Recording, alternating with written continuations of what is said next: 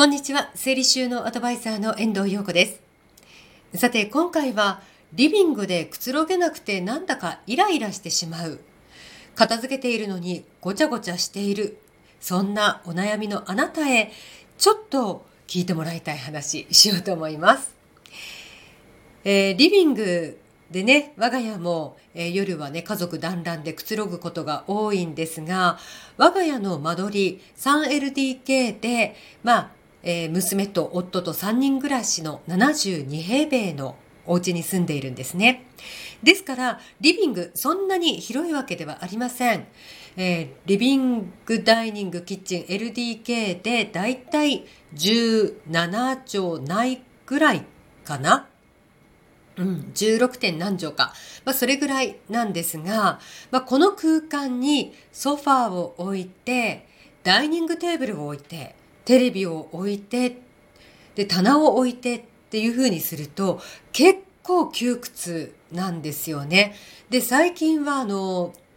まあ、よくね、見かけるのが、テレビなどもすごく大きなテレビをね、えー、設置しているご家庭などもあるんですが、そうなってしまうとどうしても窮屈な感じがして、えー、我が家はですね、ダイニングテーブルも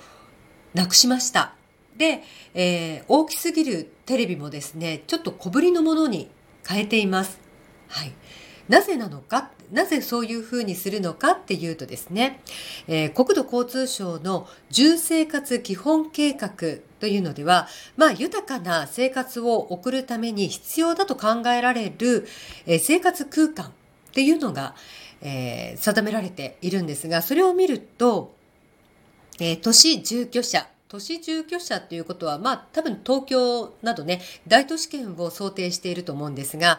20平米かける世帯人数プラス15平米というのを出しています。ということは、東京であれば、4人住まいの家族であれば、95平米以上が理想の広さっていうことになりますよね。で、これ、一戸建てだったら、まあ95平米ですから、うん、坪数でいくと30坪ないぐらいですよね。叶うかと思うんですけれども、これマンションだと95平米に住んでいる、えー、お宅ってなかなかのお金持ちですよね。えー、私もね、鹿児島なので東京ほどそんなね、家賃がバカ高いっていうことはないんですけれども、それでもマンションで95平米のお家に住んでいるってなると、あ、結構広いお家に住んでるんだなっていう感じがします。まあ、一戸建てであればね、30坪オーバーのお家、えー、100平米ちょいとかね、120とかね、よく見かけたりはするんですが、まあ、4人家族であれば95平米が理想の広さと言われているんだそうです。で、えー、まあ我が家は3人家族ですからこの計算式でいくと75平米ぐらいが妥当なんですよね。で75平米っていうと、まあ、3LDK とか 2LDK が、えー、メインになってくるのかなと思うんですがまあそうですね我が家72平米ですから理想の広さよりもちょっと狭いぐらいのお家に住んでいます。ですのでこの LDK もまあおのずと狭くなってくるわけですよね。そうなると使わない家具我が家でいうところのダイニングテーブルは使わないっていう選択をするのもまあありだったのかなという気がします。なぜダイニングテーブルあの手放したのかっていうとあの私の実家も、えー、夫の実家も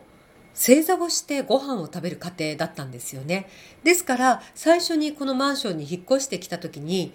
ダイニングテーブルがなくちゃいけないリビングにはソファーがなきゃいけないそういうふうに思い込んでいたんですがあのダイニングテーブルはねだんだん物置き場になっちゃって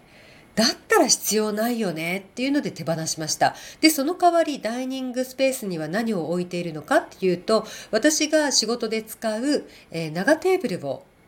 置いています。で、そうするとダイニングテーブルほどあの場所は取りませんから空間をね、広く使うことができるんですよね。